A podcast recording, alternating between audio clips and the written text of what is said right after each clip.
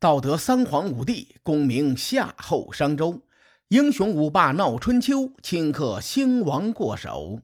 青史几行名姓，北邙无数荒丘。前人种地，后人收，说甚龙争虎斗？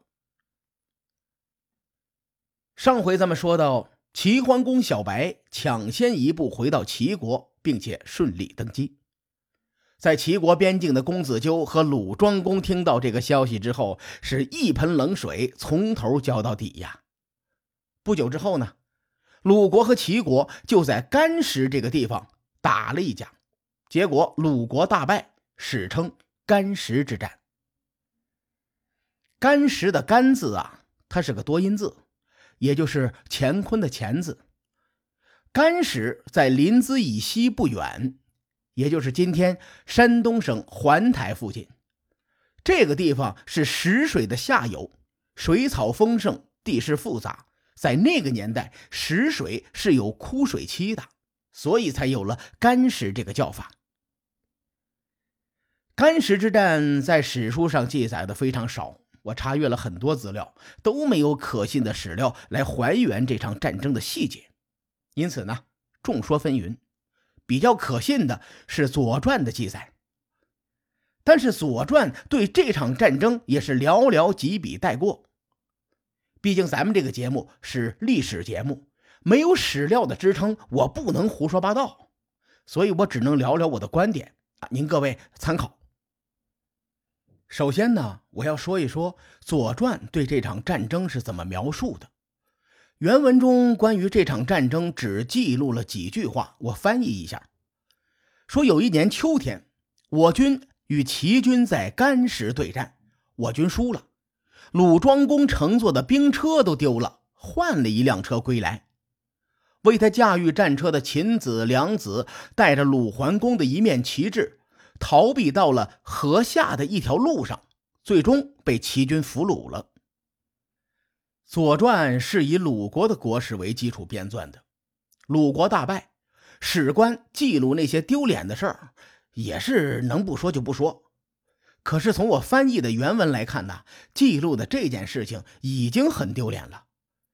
鲁庄公的战车都丢了，两个小弟呢带着他的旗帜为他打了掩护。结果被齐军俘虏了。我为什么特别看重这个干石之战呢？因为这是春秋五霸之首的齐桓公继位后的第一战，打的还是那个年代的大国鲁国。这一战的输赢对齐桓公来说是至关重要的。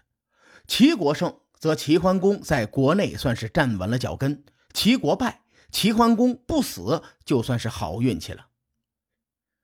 从齐桓公的角度来说，他刚刚继位，肯定不希望和鲁国打这场战争。毕竟吧，新君继位需要一段时间来磨合。然而，战争的主动权呢，并不在他的手里。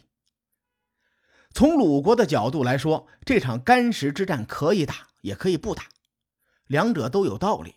最终，鲁庄公还是选择了打。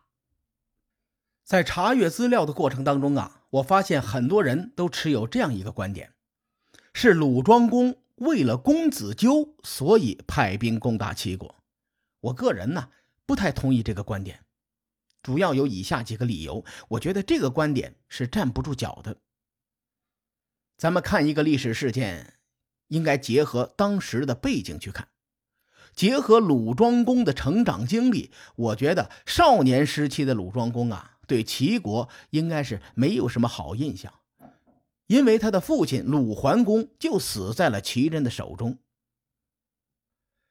据推测啊，鲁桓公出生于公元前的七百零六年，他父亲被齐人杀死的时候，他才十二岁。当时鲁国势弱，惹不起齐国，而且鲁庄公年纪还小，没有什么决断力。当时他的母亲文姜。流亡到齐国不久，又回到了鲁国，帮助鲁桓公治理国家。文姜为了鲁国的国事，用了不少的办法。尽管史书有很多不利于文姜的记录，但是很多学者呢，对鲁庄公时期的文姜还是持正面评价的。我推测，文姜能够获得“文”这个美事，和他辅助鲁庄公是密不可分的。而到了干石之战的时候，鲁庄公已经是二十一岁的小伙子了。古人的二十一岁正是锋芒毕露的年纪，鲁庄公肯定想着做一些实事来壮大鲁国。恰好就在这个时期呢，齐国发生了内乱，权力交接比较频繁，半年之内两个扛把子被杀，第三个扛把子刚刚继位没几个月。正是齐国最虚弱的时候，对鲁国来说，这未尝不是一个好机会。但从鲁庄公此前的所作所为来看呢，这哥们儿是一个保守派。前几期节目咱们讲过一件事情，说齐襄公带着鲁庄公去打一个小的诸侯国，还没开打呢，对方就怂了，向齐襄公投降。齐襄公呢，就把对方献上的战利品给独吞了。鲁庄公知道这件事情之后，表现得很怂，说自己德行不够，对方才没有向鲁国投降。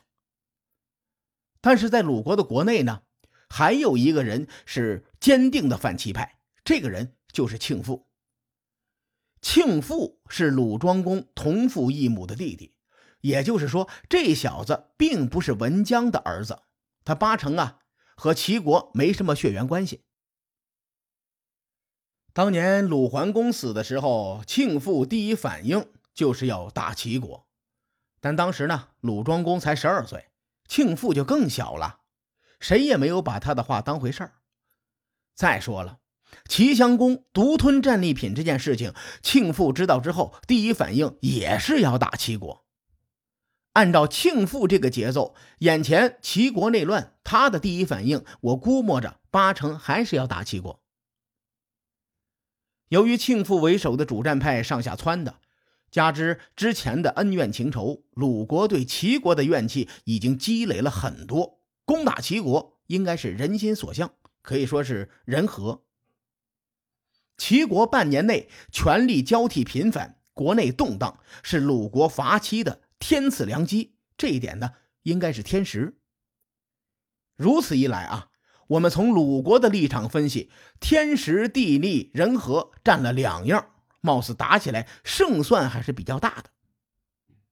而公子纠来鲁国避难，也恰好给了鲁国一个非常好的理由和借口。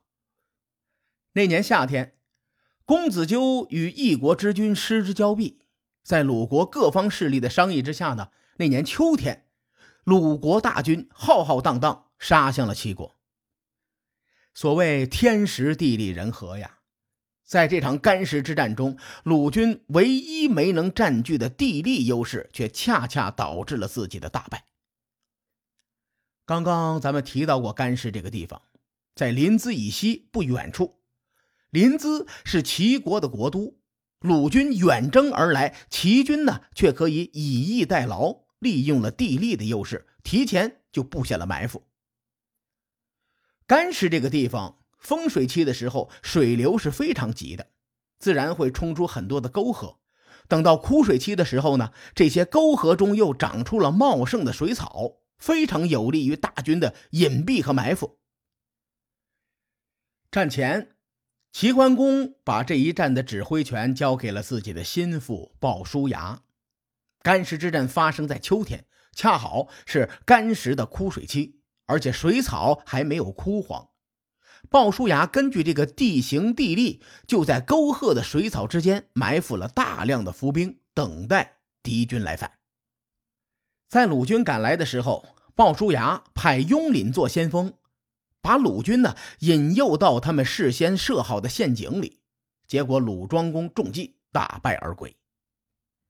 我对干石之战的过程寥寥几句带过是有原因的。因为没有太多的史料或者是考古发现来支撑，战争地点的地形是可以作为考证的。的确，它是一个打伏击的好地形，而战争的过程却主要来源于《东周列国志》。我在上期节目当中啊，花了很大的篇幅来讨论雍廪究竟是人名还是地名，原因就在这儿按照《东周列国志》的说法，雍廪是人名。可是经过史料的考证呢，我们至今也无法排除它是一个地名的可能。况且《东周列国志》是一部小说，所以对干石之战的过程只能是略过。干石之战结束之后，《左传》是这么继续记载的：说鲍叔牙率师来延，翻译过来就是鲍叔牙率领部队前来。从短短的一句话当中，可以透露出鲍叔牙对齐国有着强烈的威胁之意。鲍叔牙携大胜之威，率领齐军压境，主要是为了两件事情。第一件事情。鲍叔牙要逼着鲁庄公把公子纠给杀了。他说：“公子纠啊，是我们国君的亲人，他不好意思动手，还请鲁庄公动手吧。”战败的鲁庄公只能乖乖听话呀，就把公子纠给宰了。第二件事情呢，鲍叔牙要把管仲和赵乎活捉回去。他说：“管仲和赵乎是我们国君的仇人。”我们国君想亲自动手报仇。管仲和赵乎也是当时拦截公子小白的人。关于赵乎的下场，《左传》中用两个字就打发了，叫“死之”。咱也不知道是自杀还是他杀，反正很快就领盒饭退出了历史的舞台。而管仲呢，他被囚禁起来，交给鲍叔牙，结果鲍叔牙在唐父就把管仲身上的绳子给解开了。唐父就是在今天山东省的新泰市附近，是临淄和曲阜中间的地界而且这个地方呢更靠近鲁国。《左传》在前面说过，鲍叔牙率师来延，也就是说呀，鲍叔牙率领的大军有可能当时就驻扎在唐阜。按道理来说呀，管仲与齐桓公有着一箭之仇。鲍叔牙作为齐桓公的心腹，理应和管仲不共戴天。结果呢，他刚接手管仲，就把管仲给放了。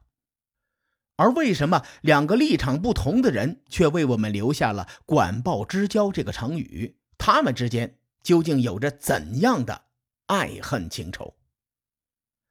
书海沉沉浮浮，千秋功过留与后人说。我是西域说书人芥子先生。